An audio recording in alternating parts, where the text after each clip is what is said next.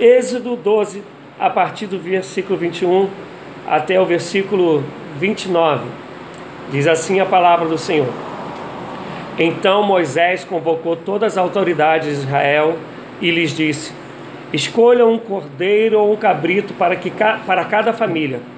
Sacrifiquem-no para celebrar a Páscoa. Molhem um feixe de sopo no sangue que estiver na bacia e passem o sangue na viga superior e nas laterais das portas. Nenhum de vocês poderá sair da casa até o amanhecer.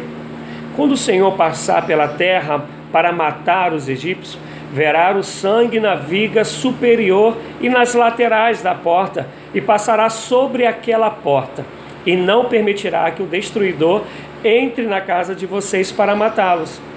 Obedeçam a essas instruções como decreto perpétuo para vocês e para os seus descendentes. Quando entrarem na terra que o Senhor prometeu dar a vocês, celebrem essa cerimônia. Quando seus filhos perguntarem o que significa essa cerimônia, respondam-lhes: é o sacrifício da Páscoa ao Senhor, que passou sobre as casas dos israelitas no Egito e poupou nossas casas quando matou os egípcios. Então o povo curvou-se em adoração. Depois os israelitas se retiraram e fizeram conforme o Senhor tinha ordenado a Moisés e a Arão.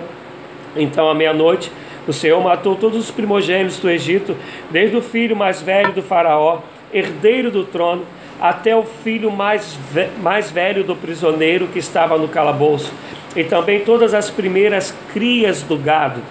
No meio da noite, o Faraó, todos os seus conselheiros e todos os seus egípcios se levantaram, e houve grande pranto no Egito pois não havia casa que não tivesse um morto. Palavra do Senhor para nós. Eu quero começar fazendo uma pergunta e ainda que seja aí através né, do, do Facebook, eu quero que vocês respondam. Hoje, né, as pessoas dizem ser o domingo de Ramos, comemora-se o domingo de Ramos, o domingo da entrada do Senhor Jesus em Jerusalém. Eu quero fazer uma pergunta. Por que, que se comemora o Domingo de Ramos? Ou o que, que é o Domingo de Ramos? Ou melhor ainda, quando se instituiu o chamado Domingo de Ramos?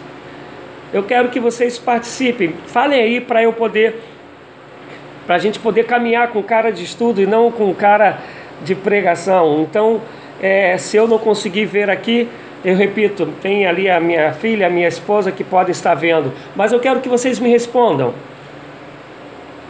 O que, que é o Domingo de Ramos? Quando começou? O que ele significa? Encontramos na Bíblia falando sobre Domingo de Ramos? Alguém está perguntando aí? Respondendo, melhor dizendo? Vamos lá, gente, participe comigo.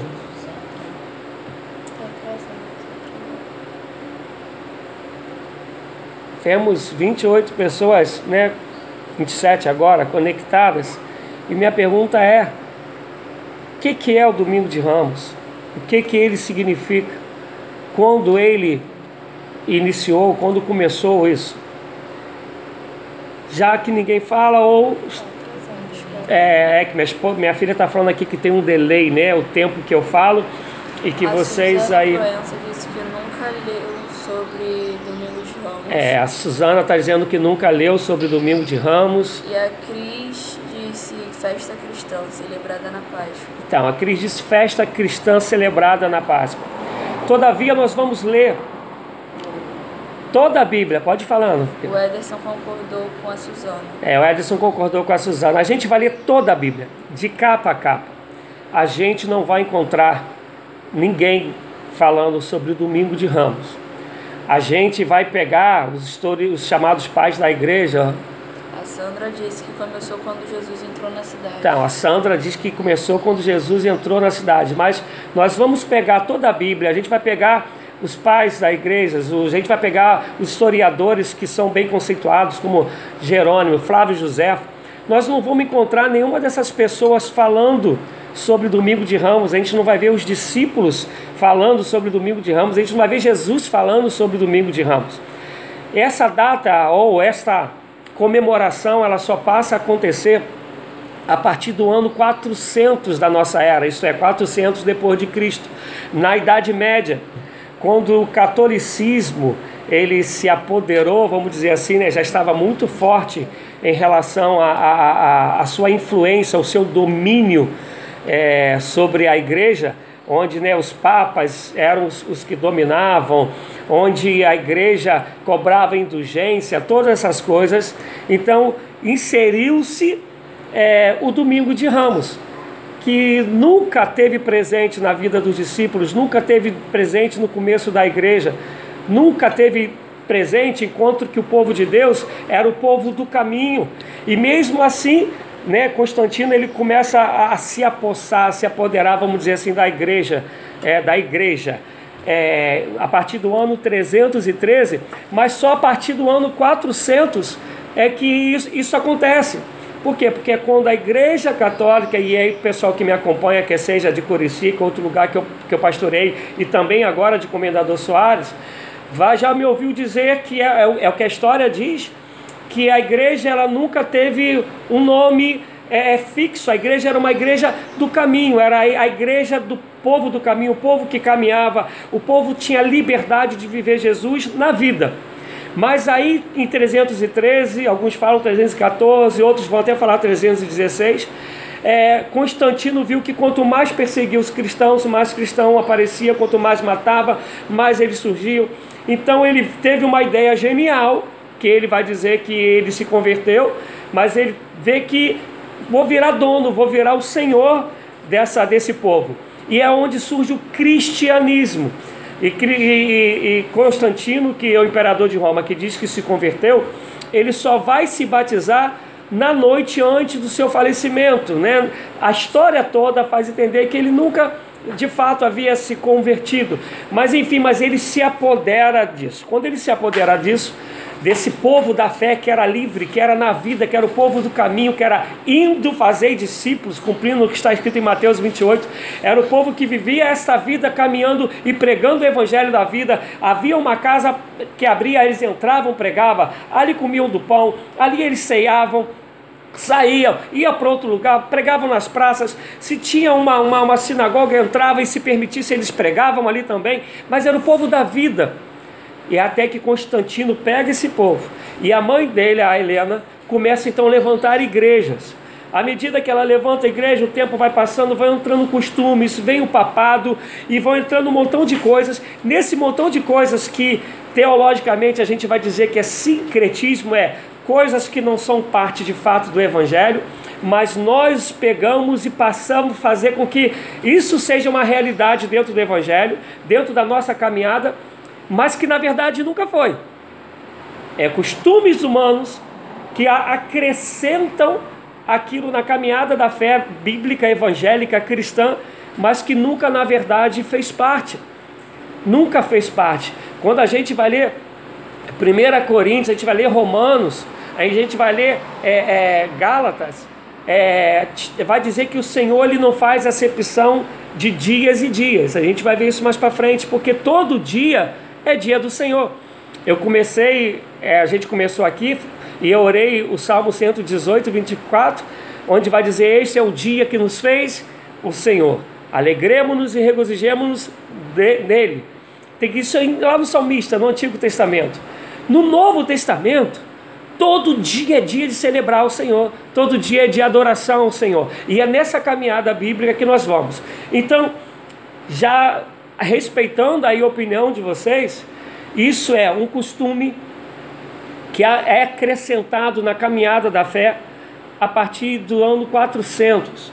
Algo que até então foram 400 anos sem nunca isso ter existido, sem nunca isso fazer parte do povo de Deus, dos apóstolos, dos, dos, dos, filhos da fé que os apóstolos foram deixando, antes da igreja ser institucionalizada, isso nunca aconteceu. Então, quer dizer, as pessoas começaram a colocar isso. Vou dar um exemplo. Antes de Constantino, nós nunca tivemos na caminhada da fé dos discípulos estátuas para qualquer tipo de santo do que fosse na igreja. Né? Não precisa, em Cristo Jesus a gente não precisa de amuletos. E mas quando vai a, a, a Constantino com a sua mãe, vindo o papado, vai se apoderando, apoderando entre aspas da fé, essas coisas vão entrando na igreja, vão entrando na caminhada da igreja. E a gente começa a abraçar coisas como verdade, mas que verdades bíblicas nunca foram. Amém? Até aí, amados? Vocês entenderam? Quero querem fazer alguma pergunta para a gente continuar isso daí? Aí eu tenho que esperar um pouquinho porque tem o delay.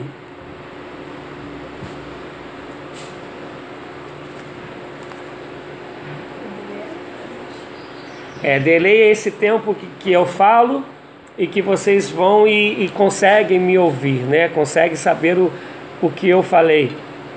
E aí eu tenho que aguardar um pouquinho. Mas respeitando as perguntas quando elas aparecerem, apareceu alguma, filha? Suzana Proença disse, em Israel a igreja da natividade, onde Jesus nasceu, a igreja que nasceu nesse local foi a Mundo de Helena. É, então, são, são muitas. A, a, as construções de Helena, né, da mãe do. É, da mãe de, de, de, Constantino, foram muitas. A mais famosa é que a gente conhece, né? É de São Pedro, a Basílica de São Pedro, onde o Papa é, reside, né? A mais famosa, a mais cara, né? Mas isso foi tudo coisa da mãe né, de, de Constantino, até porque a preocupação de Constantino era mais política do que de fato religiosa. E dito isso, voltando aqui agora para o texto, como acontece a celebração da Páscoa? O povo de Deus está cativo no Egito. Por cerca de 430 anos eles ficam cativos no Egito. Deus chama Moisés e leva Moisés para poder libertar o povo no processo, nove pragas já haviam acontecido. E aí vem a décima praga, que é essa do primogênito, onde nós lemos. Para essa praga, o Senhor lhe dá um, um cerimonial. E a gente depois vai ver em Hebreus que tudo do Velho Testamento, e os hebreus, os escritores hebreus vai falar isso, é sombra, é, é um protótipo da, daquilo que em Jesus ia ser consumado. É quando Jesus na cruz vai dizer lá no Evangelho de João, no capítulo 19, se eu não me engano, no versículo 30, vai dizer assim: Teletestai, está consumado. Tudo do Velho Testamento aponta para Jesus e em Jesus ele grita: está consumado. Tudo se concretiza nele. Então vamos lá. Ah, Mata-se o cordeiro. E quem é o cordeiro? Jesus, Cordeiro de Deus que tira o pecado do mundo. Tem o pão, pão sem fermento, pão sem alteração, pão puro. Jesus, ele é o pão da vida, que pão vivo que desceu dos céus. Tem o sangue que passa-se pela porta para dizer que a morte não vai mais nos umbrais da porta, né? Para dizer que a morte não vai ter poder sobre o povo de Deus que está sobre o sangue, ou que está sob o sangue de Jesus, onde o sangue de Jesus está por cima. Gera um simbolismo do sangue de Cristo que purifica, que santifica, que justifica. Então, onde a pessoa que está banhada, que está a, a, debaixo do sangue de Jesus Cristo, a morte não tem poder mais sobre ela. E é isso que vai dizer em 1 Coríntios, é isso que toda a Bíblia vai dizer, que a morte ela já foi tragada. Onde está a morte? A sua vitória. Quando a gente lê 1 Coríntios 15 todo, né, ele começa a dizer: se esperamos o Senhor somente para esta vida, somos os mais miseráveis dos homens. Então, tudo que acontece ali é um simbolismo da pessoa de Jesus Cristo, do nosso Senhor Salvador, do nosso libertador Jesus. Tudo ali aponta para aquilo que havia de vir. Então, quem é? Quem come o pão da vida? Quem está protegido, sou e foi purificado pelo sangue de Jesus? Quem, quem entende que Jesus Cristo é o Cordeiro de Deus que se sacrificou pelos nossos pecados? A morte não nos alcançará mais. Passamos dessa vida para a vida eterna. Né? Como eu tenho falado aí nas outras pregações e estudo, né? o cristão ele não morre, o cristão ele é promovido. Fecha os olhos aqui e abre na Nova Jerusalém. Amém, amados? Até aí a gente está conseguindo acompanhar. E o que, o que a palavra Páscoa significa passagem? Vem, vem do, do hebreu pesar, que significa passar por cima, passar sobre. Então, o que, que era a Páscoa? É a morte não encontra o povo de Deus. É essa passagem por cima. E aí, essa, essa, isso passa a ser a Páscoa. É aí que é oficializada a Páscoa. Então a Páscoa é para quem? Vamos devagarzinho, por favor. Qualquer dúvida, escreva aí, vai demorar um pouquinho chegar para mim, mas você escreve que é que minha filha aqui vai estar tá me falando, minha esposa. A Páscoa ela é para o povo hebreu que saiu do Egito pelas mãos poderosas do Senhor. E o Senhor diz que esse povo tem que comemorar isso.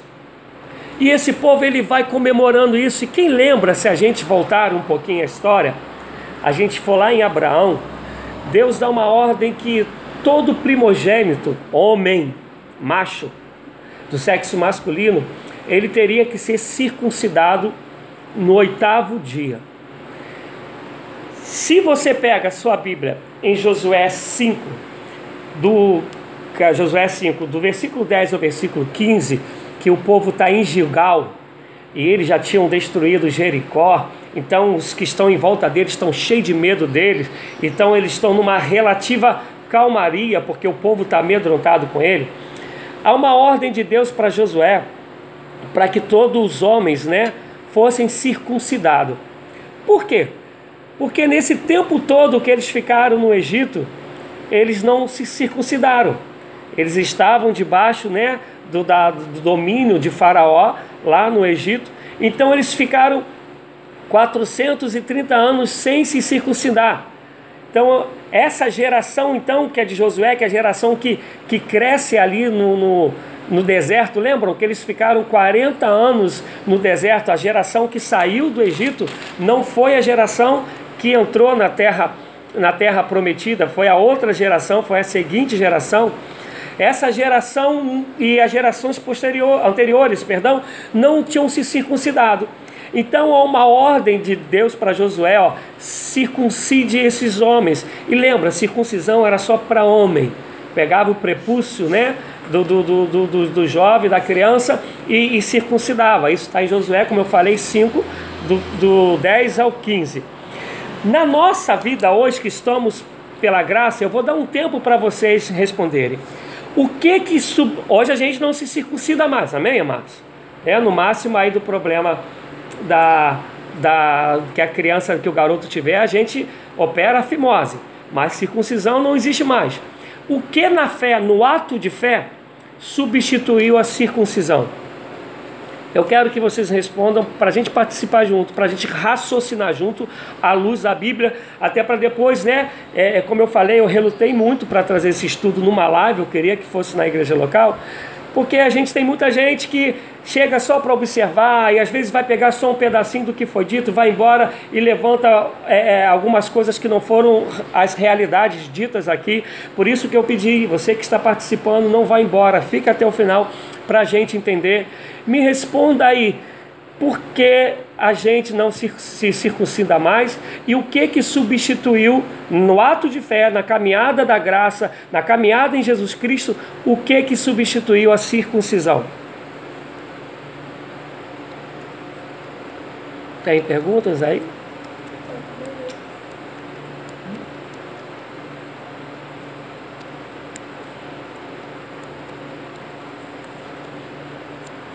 O batismo. Isso aí, quem que respondeu o batismo?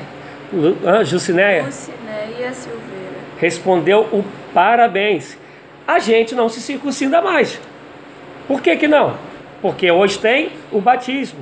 O batismo é a nossa marca pública é a marca universal. É, a, a, o batismo ele é a marca pública, a marca universal de que somos filhos de Deus, de que Jesus Cristo é o nosso Senhor. Isso pode ser aqui no Brasil, isso é no Japão, isso é na Alemanha, isso é na África, onde for. O que nos, nos faz, é, é, faz com que mostremos para todo mundo que somos de fato filhos e filhas de, de Deus, que Jesus Cristo é nosso Senhor, é o nosso Salvador, é o batismo. Aquele que crer e for batizado será salvo, aquele que não crê já está condenado, já está condenado. Aí é uma outra história, não que o batismo salve, mas o batismo é um testemunho vivo, universal, daqueles que foram salvos em Cristo Jesus, daqueles que receberam Jesus Cristo. Mas engraçado, a gente acha que tem que comemorar, não se assuste, por isso que eu falei, não vai embora, fica até o final. A gente acha que tem que comemorar a Páscoa, que era lá dos judeus, mas a gente não pega mais o nosso filho e circuncida o, o garoto. É, e aqui no caso de Josué, onde a gente leu, era uma faca de pedra. Gente, isso devia doer pra caramba a beça para fazer a circuncisão. A gente acha, não, não tem mais a ver. A circuncisão é lá para o Antigo Testamento. E outra coisa tão gloriosa que é o batismo, que o batismo é para todos, é para homem, é para mulher. No Velho Testamento, só o homem, só o sexo masculino que se circuncidava. Mas é para mostrar que aquilo também que Tiago vai dizer que, que em Deus, em Cristo Jesus, não há homem, não há mulher, não há grego, todos são do, do, do Senhor, vai dizer em Gálatas também isso. Então quero que você siga o meu raciocínio bíblico. O batismo veio para substituir a circuncisão. Tanto é que uma das brigas que Paulo tem, brigas entre aspas, e principalmente falando aos Gálatas, é que os Gálatas, depois de que tinham aceitado, tinham ouvido a pregação do Evangelho através de Paulo e haviam se convertido, passa o tempo, eu falei também sobre isso há pouco tempo aqui, é, e eles chegam os epicureus, os estoicos e o pessoal dos judeus começa a falar de novo para eles sobre circuncisão, eles começam a obrigar a falar que a circuncisão é obrigatória. E vem Paulo e fala: olha, não precisa mais disso, nós somos circuncidados no coração, em Cristo Jesus. Enfim, Paulo é, ele vai brigar contra isso, para dizer que não precisa mais, agora nós somos batizados. E talvez você esteja dizendo, pastor, mas o que, que isso tem a ver com a Páscoa? Tem tudo. A gente não abraça mais a circuncisão, porque crê que aquilo era sombra em Cristo Jesus, o que acontece é o batismo. E, e aí vamos passar um pouquinho entendendo isso. Tem mais alguma pergunta aí? Preste atenção. A ceia foi instituída que era uma sombra daquilo que havia de vir. Lembra? O pão, o sangue, o cordeiro, o pão sem fermento, simbolizando pureza, uma vida sem pecado, Jesus Cristo sem, sem pecado. Isso tudo tem a ver lá com o velho Testamento que era para ser o povo, era para o povo é, comemorar isso, mas ainda assim o povo né, vai ser escravo, passam por alguns problemas, algumas coisas foram, são deixadas de lado e Deus liberta o povo e a caminhada começa a acontecer é, de novo. E aí a gente vai entrar a, e vai ver que até a época de Jesus Cristo, a Páscoa ela era comemorada. Povo judeu, antes de Cristo até a vinda de Jesus Cristo física, antes de Jesus dizer está consumado. Vamos lá, pode abrir aí comigo, por favor, Mateus 26, versículo 2.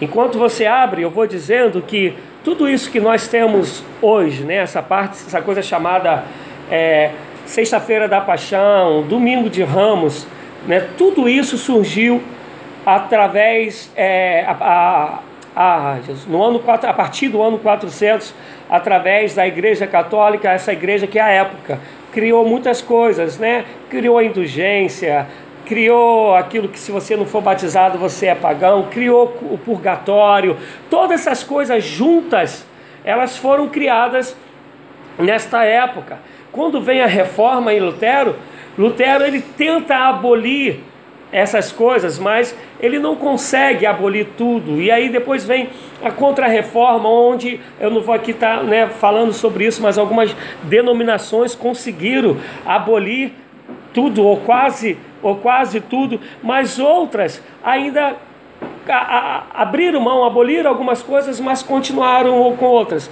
E meu único desejo é compartilhar com vocês aquilo que a palavra diz. Por isso que eu quero que vocês comentem. Se vocês disserem, pastor, o senhor está falando heresia, o senhor está falando é, besteira, a gente vai à luz da Bíblia procurar esclarecer, porque eu também não quero ficar no erro, não quero viver no erro.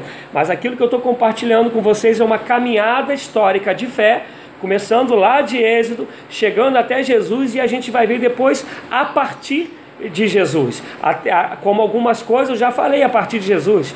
A gente não encontra domingo de ramos, sexta-feira da paixão, a gente não encontra isso com os discípulos. A gente depois vai ver para frente, a gente não vai encontrar o discípulo celebrando a Páscoa. Amados, Atos dos Apóstolos, eles é, é, é a, a, de Atos, do capítulo 1 até o final, até o 28, ali são cerca de 30 anos 30 anos relatando a caminhada da igreja, desde lá, né, do, de que Jesus é assunto aos céus, até quando Paulo está preso. A gente não vai ver em nenhum momento falando que essa Páscoa judaica, essa Páscoa dos hebreus, ela, ela era comemorada. Repara isso, amados. Você vai pegar todos os escritos de Paulo e aí a gente vai ver quando que Paulo ele, ele fala sobre Páscoa e como que ele fala sobre Páscoa. Mas vamos lá, Mateus 26, versículo de número 2. Tem alguma pergunta aí, filha? Diz assim: Sabeis que daqui a dois dias celebrar-se-á a Páscoa, e o filho do homem será entregue para ser crucificado. Sabeis que daqui a dois dias celebrar-se-á a Páscoa, e o filho do homem será entregue para ser crucificado. É o próprio Jesus falando, ele vai fazer parte desse momento da Páscoa. Em João 13, Evangelho de João 13, versículo 1 diz: Ora, antes da festa da Páscoa, sabendo Jesus que era chegada a sua hora de passar deste mundo para o Pai, tendo amado os seus que estavam no mundo, amou-os até o fim. Então vamos lá. No começo, no Mateus, a gente lê que faltavam dois dias. Depois em João vai falando que Jesus Cristo, né, estava a, a, ali também para participar da, da, da, da Páscoa. Então, na sexta-feira, Jesus Cristo é crucificado, lembra? Sábado, no domingo, ele ressuscita. Os três dias, né, que o Senhor Jesus é, é dado como, como morto. E no terceiro dia ele ressuscita, que é no domingo, dia da ressurreição. A gente vai pegar, e eu não vou entrar nisso, senão o estudo ficaria muito, muito longo, mas quando você lê Atos dos Apóstolos, observe que o pessoal se reunia é, no, aos domingos é, para cultuar, para levar as ofertas, para adorar ao Senhor. A gente vai ver também Paulo falando isso aos Colossenses, que era nos domingos e tal, e aí respeitando com todo carinho o povo da Adventista, o povo que que eu gosto muito, que bebo muito das fontes do, principalmente do Dr. Rodrigo Silva, que tem um, um carinho muito grande por ele. Mas você vai ver sempre falando do domingo, do primeiro dia da semana, e Jesus ressuscita no domingo. E eu quero que você abra sua Bíblia em Mateus 28, quer dizer, tu só acompanha lá, né, que vai falar sobre isso, sobre a ressurreição de Jesus. Depois é quando ele impetra para os discípulos, e quer dizer, ele diz para os discípulos que é a chamada a grande comissão, né? Ide, ou indo, mais certo seria indo pelo mundo, pregar o evangelho a toda criatura, ensinando é, e fazer discípulos, é, ensinando a guardar tudo que de mim tem aprendido, batizando-os em nome do Pai, do Filho e do Espírito Santo. Eis que estou convosco todos os dias até a consumação dos séculos é o que está é, é, a partir ali do 28, a ressurreição com ele até o envio do pessoal. Quando ele ressuscita no domingo, ele aparece durante 40, depois durante 40 dias para, para os discípulos e dá essa ordem para os discípulos. Ensine tudo que de mim tem aprendido.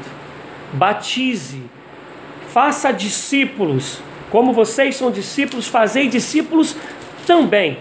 Preste atenção, amados os discípulos aprenderam com Jesus. A última ordem de Jesus para os discípulos é: vão pelo mundo, caminhem na vida, lembra? É o povo chamado do caminho, o povo do caminho, o povo do caminho. Caminhe pela vida, fazendo o discípulo, ensinando a guardar tudo que de mim tem aprendido. Aprendido de quem? De Jesus. Batizando em nome do Pai, do Filho e do Espírito Santo. Os discípulos vão caminhar, vão caminhar, uma, vão caminhar durante décadas, pregando tudo que eles aprenderam de Jesus, ensinando tudo que eles aprenderam de Jesus, fazendo discípulos. E eu vou te fazer uma pergunta: onde na Bíblia está escrito, após Cristo, que os discípulos se reuniram para celebrar a Páscoa judaica, essa Páscoa do, do Velho Testamento? Eu quero que você me responda. E se porventura já veio à sua cabeça, diz para mim o que, que eles celebravam em vez de celebrar essa Páscoa judaica, o que, que eles celebravam?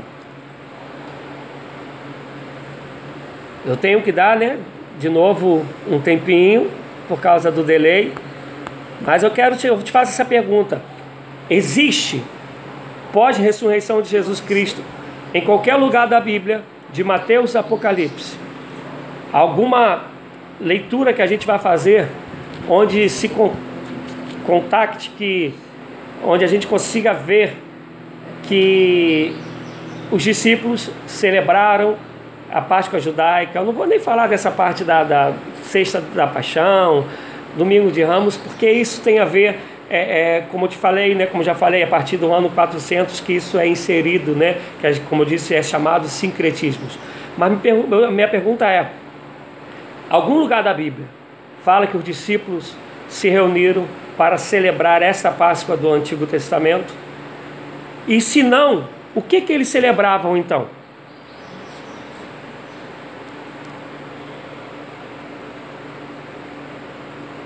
Chegou alguma pergunta? Ou ainda está no delay ainda? Está no delay. É.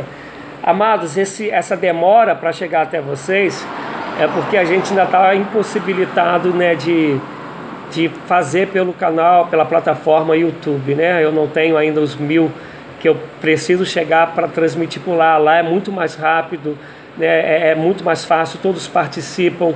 E no Facebook fica essa demora, né, de eu falar e chegar até vocês, né, que é o chamado delay. E aí como é estudo acaba demorando um pouquinho. Chegou? Porque aí menos é, pessoas. Né? É, então a Páscoa não é comemorada pelos cristãos, a ceia. Isso aí. Edson que respondeu a ceia. A gente vai encontrar que os discípulos se reuniam comemorado pelos cristãos. Ah. E aí botou a ceia. Com... Ah. Então vamos lá. A gente não vai encontrar em lugar nenhum essa celebração da Páscoa. E a gente vai ver o porquê, tá? A gente vai ver o porquê. Não vai ser, vão ser palavras soltas, não. A gente vai ler na Bíblia. O que os discípulos faziam? Eles celebravam a ceia. Entravam na casa. Lembra lá, Atos então, 2, 3, 4, vai ficar falando direto que eles se reuniam e, e na, na, na oração, na, no ensino dos apóstolos, ensino dos apóstolos, desses apóstolos que aprenderam com Jesus, e no partir do pão, falando da ceia. Abra comigo em Lucas, Lucas 22, 19. Jesus Cristo foi. Era, é, Lucas é, 19 ou 20, é Lucas 22, 19 e 20. Jesus Cristo, no dia da Páscoa, está reunido com seus discípulos no dia da Páscoa. E aí, olha o que Jesus Cristo faz. Lucas 22, 19 e 20. Tomando o pão, deu graças, agradeceu a Deus pelo pão, partiu e o deu aos seus discípulos, dizendo: Este é o meu corpo dado em favor de vocês. Façam isto em memória de mim, em memória de Jesus, o Cordeiro de Deus que tira o pecado do mundo, o pão da pão vivo que desceu do céu, o pão da vida, o sangue de Jesus Cristo que nos purifica, que justifica, que seria derramado na cruz. E aí no 20 o que, que ele fala? Da mesma forma, depois de, da ceia, tomou o cálice, dizendo: Este cálice é a nova aliança no meu sangue, derramado em favor de vocês. Qual é a aliança agora? A aliança é o sangue de Cristo. Né? Nós cristãos não temos o costume de falar e falar crendo, né? O sangue de Cristo tem poder. O sangue de Jesus te purifica. O sangue de Jesus te santifica, te justifica, é, faz com que as suas vestes fiquem alva como a neve. É bíblico e é real, é o sangue de Jesus. A nova aliança, a nova passagem, não é mais daquele cordeiro. Senão hoje a gente teria que matar o cordeiro de novo, teria que molar o cordeiro de novo, teria que fazer tudo como está lá em Êxodo 12. Teria que pegar os, o pão asmo, sem fermento, teria que até que pegar umas ervas amargas para a gente fazer igual está lá em Êxodo, igual era a Páscoa dos judeus.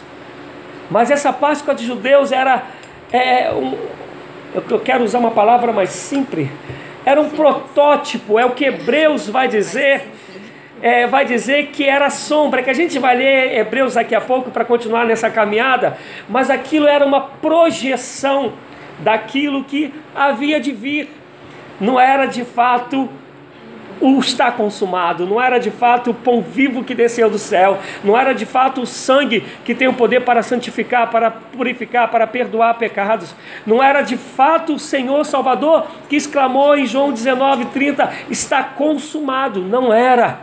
Agora, no dia das, da Páscoa judaica, Jesus estabelece a nova aliança. Ele toma do pão, dá graças a Deus pelo aquele pão é, parte o pão e dá aos discípulos, dizendo: Esse é o pão, é o meu corpo. Pega do cálice e diz: Esse é o meu sangue, é a nova aliança. Se essa é nova, é sinal que a velha não tem mais efeito, a velha acabou. A aliança é de Cristo Jesus, a aliança é do sangue de Jesus. Para não te confundir muito, abre comigo que agora sim, Hebreus 10. A gente vai ler Hebreus 10, do 1 até o 9.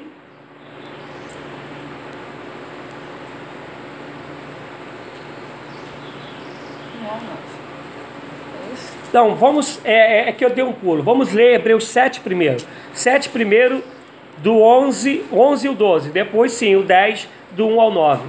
Olha o que está escrito em Hebreus 7, a partir do versículo 11. Na verdade, o 11 e o 12 só. Diz assim: se fosse possível alcançar a perfeição por meio do sacerdócio levítico, porque vocês lembram né, que era um sumo sacerdote que uma vez por, por ano podia chegar diante de Deus para perdão de pecados, essas coisas, pois em sua vigência, em sua vigência, quer dizer, não faz mais efeito, né? Aí os estudantes de, de direito, né, em sua vigência, então não há, não está mais em vigência.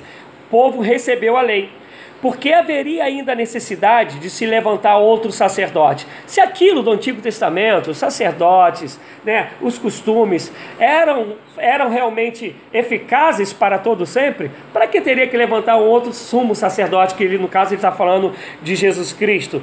Outro sacerdote segundo a ordem de Melquisedeque e não de Arão. Pois quando há mudança de sacerdócio, é necessário que haja mudança da lei mudou o sacrifício. Mudou, agora é Cristo Jesus, o autor e consumador da nossa fé. É Cristo Jesus, o Cordeiro de Deus que tira o pecado do mundo. E aí ele diz, Hebreus 10, a partir do versículo 1. Olha, de, é, de 1 a 9, e entenda, a carta aos Hebreus é escrita para um povo judeu, o povo judeu que se tornou cristão, mas que devido à perseguição estava é, se afastando da fé, estava voltando aos, aos antigos costumes. Então o escritor dos Hebreus está escrevendo direto para judeu, para esse povo que conhecia bem a lei, a Páscoa do Antigo Testamento, a história do sumo sacerdote que chegava diante de Deus para oferecer sacrifício. E olha o que ele está dizendo: a lei traz apenas uma sombra dos benefícios que hão de vir. A sombra é o objeto em si? Não. A sombra é uma imagem distorcida, mas que nos dá lembrança, que nos faz compreender, nos faz atentar para o objeto em si, mas não é o objeto em si. A lei traz apenas uma sombra dos benefícios que hão de vir, e não a realidade, não a realidade dos mesmos. Por isso ela nunca consegue, mediante os mesmos sacrifícios repetidos ano após ano, aperfeiçoar os que se aproximam para adorar. Se pudesse fazê-los, não deixariam de ser oferecidos, pois os adoradores, tendo sido purificados uma vez por todas, aí já está falando pelo sacrifício de Cristo Jesus que veio para substituir esse antigo. Pois os adoradores, tendo sido purificados uma vez por todas, não mais se sentiriam culpados dos seus pecados. Contudo, esses sacrifícios são uma recordação anual dos pecados. Pois é impossível que o sangue de touros e bodes tire pecados. Por isso, quando Cristo veio ao mundo, disse: Sacrifício e oferta não quiseste, mas um corpo me preparaste. De holocausto e de ofertas pelo pecado não te agradastes. Então eu disse: Aqui estou. No livro está escrito a meu respeito, Jesus dizendo: Vim para fazer a tua vontade, ó Deus. Primeiro ele disse: Sacrifícios e ofertas, holocaustos e ofertas pelo pecado não quiseste, nem deles te agradaste, os quais eram feitos conforme a lei. Então acrescentou: Aqui estou, vim para fazer a tua vontade. Ele cancela o primeiro para estabelecer o segundo. Tem perguntas aí, minha filha? Que minha filha não. Ele cancela o primeiro. Olha só, gente, escritor aos Hebreus, escrevendo para judeus que se tornaram cristãos, mas que devido às perseguições estavam querendo voltar atrás. Está o escritor aos Hebreus dizendo isso. Não está mais vigente. Cancelou o antigo, se fez novo. Tem um agora que, que, que é o que predomina, que é o que está aqui em vigência. Esse que está em vigência é: este é o sangue da nova aliança. É o sangue que faz com que a morte não tenha mais domínio sobre nós. Lembra que eu dei um estudo há uns dias atrás, né? Quem ainda não, não ouviu, tá aí no YouTube, entre outros lugares, né? Tá, tá lá a, a morte da morte. A morte foi vencida. Aqueles que estão em Cristo Jesus já estão na vida eterna, porque o sangue de Jesus está sobre nós e a morte não pode mais nos alcançar.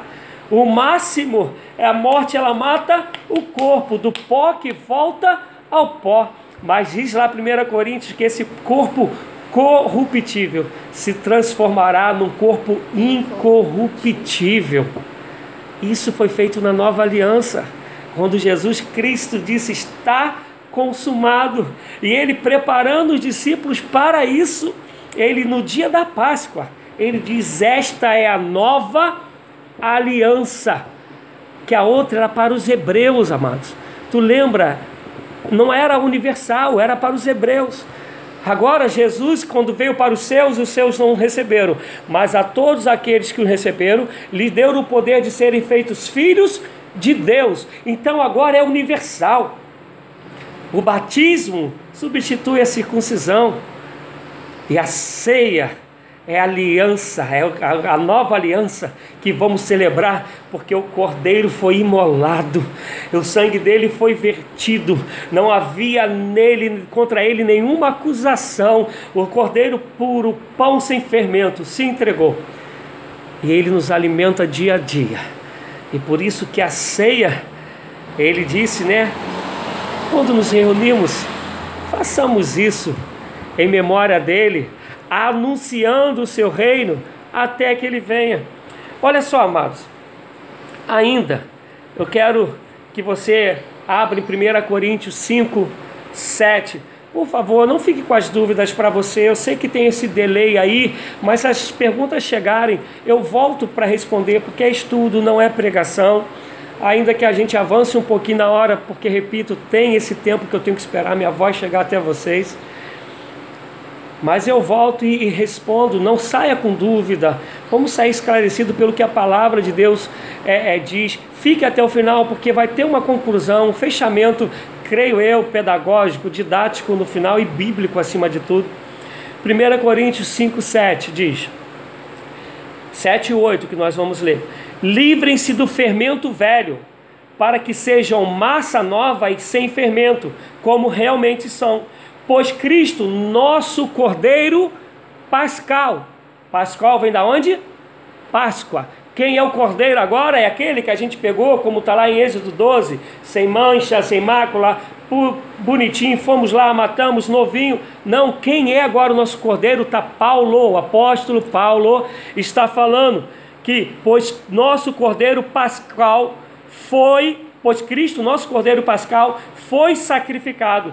Por isso celebramos a festa, não com o fermento velho, nem com o fermento da maldade e da perversidade, mas com os pães sem fermento da sinceridade. Está vendo que aqui não tem nada a ver com pão, pão físico, pão de comer. É pão sem fermento da sinceridade e da verdade. Quem está falando do coração puro, do coração que crê no Senhor, que entende que Jesus Cristo é o Cordeiro de Deus. Livre-se desses costumes antigos, dessas manias é, é, é, é antigas. Livre-se também dessa hipocrisia, que é o que Paulo está falando, que acha que porque pode pegar um cordeiro lá e o coração continuar ainda endurecido, empedrado, pode chegar lá e oferecer um, cordeiro, um cordeirozinho que está tudo pago, que está tudo limpo. Não. Deus agora ele olha de fato no teu coração. É por isso que Jesus, ainda antes do sacrifício, disse para os fariseus: com a boca vocês me confessam, mas o coração está longe de mim. Então, é aqui que Paulo está falando quem é o nosso Cordeiro Pascual? Jesus Cristo. Ainda mais, amados. Colossenses 1, 18, e vamos ler até o versículo 23. Colossenses 1, 18. E vamos ler até o 23.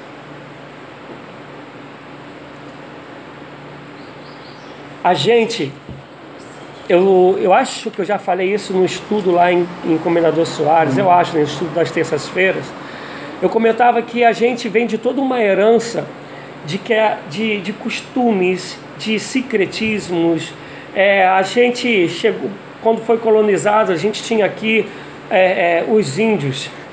Aí vem né, a nossa colonização portuguesa de uma fé católica também já com tudo isso inserido, essas crendices, os ídolos, essas coisas todas, os católicos que me ouvem, por favor, me, me, me tenha com carinho, né? Eu, eu, eu falo que eu não creio em religião, eu creio em Jesus Cristo, em Jesus Cristo pregado na, na, na palavra, ensinado na palavra, Jesus Cristo que a palavra revela. E aí a gente depois vem os africanos, vem os italianos, então a gente ficou com essas essas místicas, essas crendices, tudo em nós, e nós acabamos tendo necessidade daquilo que a gente vê, daquilo que a gente toca. Ainda há uma dificuldade da gente de compreender que Jesus Cristo nos basta, de que Jesus Cristo é o suficiente, que em Jesus Cristo tudo foi consumado, teletestar, está pago, está consumado. Colossenses 1, a partir do versículo 18. Ele é a cabeça do corpo, que é a igreja. Jesus é a cabeça da igreja universal é o princípio e o primogênito dentre os mortos, como ele ressuscitou, nós ressuscitaremos também naquele grande dia, para quem tudo tem a supremacia, pois foi do agrado de Deus que nele habitasse toda a plenitude, e por meio dele reconciliasse consigo todas as coisas, tanto as que estão na terra quanto as que estão no céu, estabelecendo a paz pelo seu sangue derramado na cruz. Antes vocês estavam separados de Deus e em suas mentes eram inimigos por causa do mau procedimento de vocês. Mas agora ele os reconciliou pelo corpo físico de Cristo. Corpo físico, está falando lá da cruz. E está falando da cruz, das chicotadas, dos cravos nas mãos, nos pés, da coroa, do sangue tendo sendo sido derramado na totalidade a ponto de sair até a água no corpo de Cristo mediante a morte, para apresentá-los diante dele santos, inculpáveis e livres de qualquer acusação, desde que continuem alicerçados e firmes na fé, sem se afastarem da esperança do evangelho, é só do evangelho. A esperança é do Evangelho, não é de costumes, não é de crendices. A esperança é do Evangelho, da boa nova que vocês ouviram e que tem sido proclamada a todos os que estão debaixo do céu. Esse é o Evangelho do qual eu, Paulo, me tornei ministro. Paulo está falando onde o povo tem que se agarrar. Qual é a celebração agora? É Cristo. E, onde a gente celebra essa festa? Através da ceia. Quando se reunirem, fazer isso, em memória de mim, anunciando o meu reino até que eu venha, porque esta é a nova aliança. Apareceu alguma pergunta? Meu Deus, perguntem. Romanos 14, 5. Romanos 14, 5. Eu quero muito, amado, que não haja confusão. Eu sei que a gente, eu também, né, quando me converti, fui inserido nessas coisas todas. E mas diz a palavra que a gente tem que examinar as escrituras, que a gente tem que mergulhar nela, né, que a gente tem que fazer como os bereanos, indo até ela para ver se é ou se não é. Susana Proença perguntou: E quanto aos discípulos que deixaram de celebrar a Páscoa, quando já eram perseguidos pelo fato de prepararem Jesus? Na Bíblia relata se isso passou a ser um ensinamento para o povo? Não, não, não entendi. E quanto aos discípulos que deixaram de celebrar a Páscoa quando já eram perseguidos pelo fato de pregarem Jesus. Na Bíblia relata se isso passou a ser um ensinamento para o povo. É, Suzana, eu não entendi tanto a pergunta, mas eu vou tentar. Deixa eu ler aqui. Quando os discípulos eles preparam a Páscoa, é antes do estar consumado. É antes de Jesus chegar na cruz. É o que eu estou falando. Jesus, ele celebrou a Páscoa, até o momento da última Páscoa, que onde ele diz: agora existe uma nova aliança. Daí para frente, a gente não vai ver nenhum momento os discípulos celebrando, ah, preparando qualquer coisa para Páscoa, para é, para Páscoa, segundo é, o, o costume judaico. A última Páscoa que a Bíblia traz relato é a Páscoa que Jesus Cristo está inserido nela, e é nesse, nessa última Páscoa onde ele vai dizer agora: Este é o cálice da nova aliança, o cálice do meu sangue, da nova aliança. A partir daí, tudo que a gente vai ler tem a ver com ceia. E quando a gente vai ler sobre Páscoa, é Paulo ensinando, exortando para dizer que Jesus Cristo é a nossa Páscoa. Assim acontece em Hebreus, assim acontece em Colossenses. Tá? Deixa eu só ler aqui para ver. E quanto aos discípulos que deixaram de celebrar a Páscoa quando já eram perseguidos pelo fato de pregar Jesus.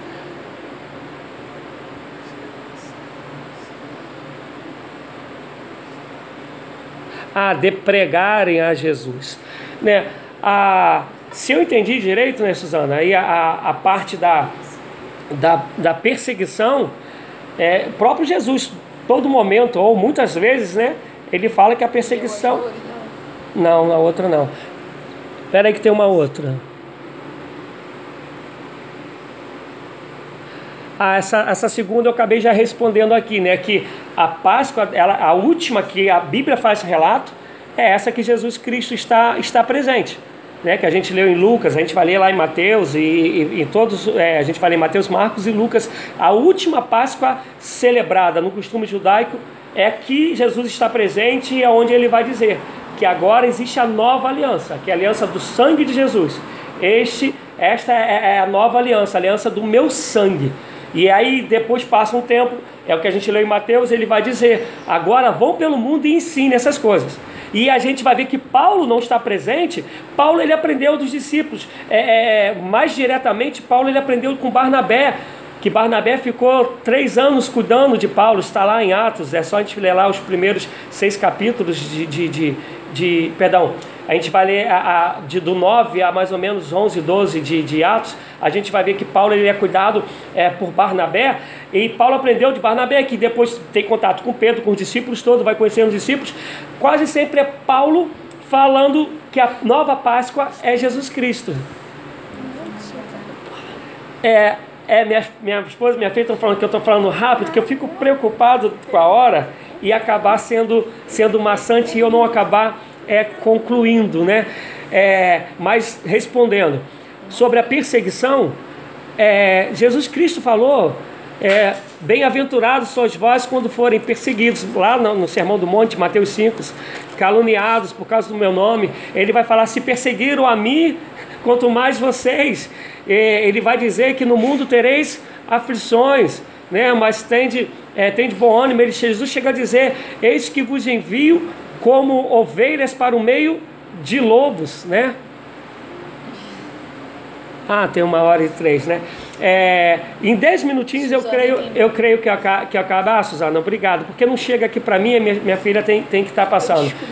É, é, mas, mas vamos lá, a última ceia é essa, a perseguição. Jesus sempre falou que ela aconteceria.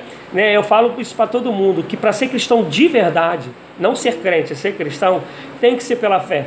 Porque é o único que chama e fala, ó, quer vir após mim, vai ter que se negar, vai ter que tomar a cruz. Olha, vão ser perseguidos por causa é, do meu nome, vão te caluniar, né? vão, vão te jogar nas priso- na, na prisão. Esse é o evangelho que o Senhor nos convida. Mas Romanos 14, 5, que eu creio que em 10 minutos eu acabe, Romanos 14, 5, né, diz assim: Há quem considere um dia mais sagrado, há quem considere um dia mais sagrado que o outro, há quem considere iguais todos os dias. Cada um deve estar plenamente convicto em sua própria mente.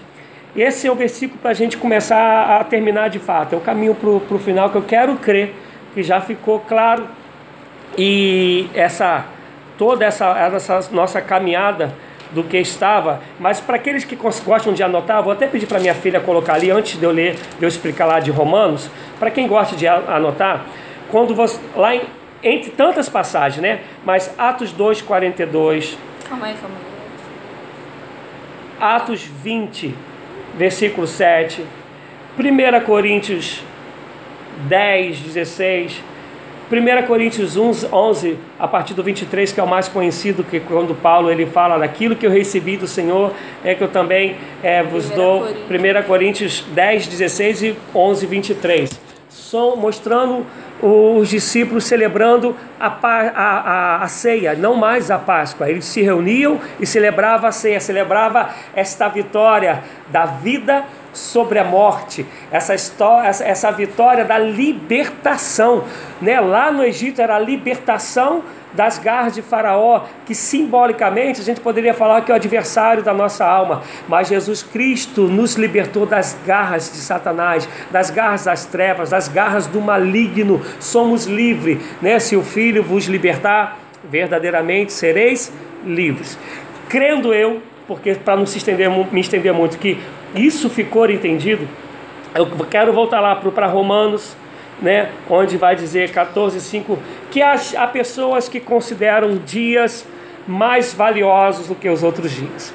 Há pouco tempo lá na igreja, né, nós comemoramos, né, o Dia das, da, das Mulheres.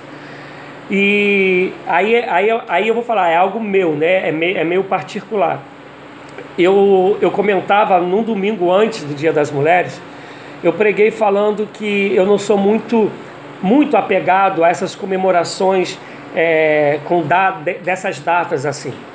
Eu costumo dizer que todo dia é um, é milagre de Deus, que todo dia é para ser comemorado, todo dia é para a gente falar para o cônjuge eu te amo, para falar para os filhos eu te amo. Todo dia é dia da gente tratar com zelo as crianças, os idosos. Todo dia é dia de amar, todo dia é de gente, todo dia é dia da gente valorizar as pessoas. Mas Paulo, ele, e aí eu também quero compactuar com Paulo, ele está entendendo que há pessoas né, que gostam mais de, de- um dia, que acham um dia é, é, é mais é, especial do que o outro. Paulo está falando assim, ó, se tu fazes isso, faz para o Senhor, quer dizer, se tu fazes isso, mas tu não vai contra a fé, tu não vai contra a palavra de Deus, tenha liberdade para fazer, mas não desmereça aquele outro que não faz caso do dia aí, seria mais ou menos o meu caso, né? não desmereça a mim, que fique valorizando tantos dias como outros valorizem. O que, que Paulo está dizendo? Que ele entende a consciência humana, que muitas das vezes vai fazer caso, né? Pegando esse exemplo que eu dei que a gente viveu lá na igreja, do dia da, da, da, da, da mulher, e para mim o dia da mulher tem que ser todo dia, toda hora. Né? Mas para quem faz caso, pô, se isso que você faz não infringe o evangelho, não vai contra o evangelho, vai na tua fé. Isso só não pode ir contra os princípios bíblicos. E aí eu vou pegar essa Páscoa judaica que a gente comemora. Se no dia da Páscoa que vem agora, né, no dia domingo que vem, que para mim, para mim, biblicamente, a gente tem que celebrar é a ressurreição de Cristo e apesar que isso tem que ser feito todos os dias, todos os dias, a, se você pega esse dia para mostrar como a gente está fazendo hoje, que tudo do Velho Testamento, o pão, o cordeiro, era somente uma sombra, era um simbolismo de Jesus Cristo, que é da nova aliança, que é o Cordeiro de Deus. Se é nesta pedagogia, essa Páscoa ela é louvável. Isto é, eu pego isso para servir, para servir como instrumento pedagógico de ensino para dizer que isso tudo aqui apontava para Jesus, mas que Jesus agora é, nossa, é o nosso Cordeiro Pascal, como disse Paulo. Tudo se consumou nele, tudo se fez nele, nele habita toda a plenitude, é nele. Mas se eu pego a Páscoa para dar a ela o mesmo valor do povo judaico, aí eu vou ter que falar, a gente então tem que arrumar cordeiro, tem que matar o cordeiro, a gente tem que pegar o, o o pão sem fermento, as ervas amargas, e aí a gente ainda vai ter que ficar esperando o Cordeiro de Deus que tira o pecado do mundo vir, porque para mim ele já veio, eu creio que para você ele também já veio. Então, quer dizer, se a gente faz isso com esta consciência e e aí falando para pastores, e aí falando para pastores e líderes, se a gente faz isso de maneira para ensinar o povo, louvado Tá cortando. Hum. Cortou.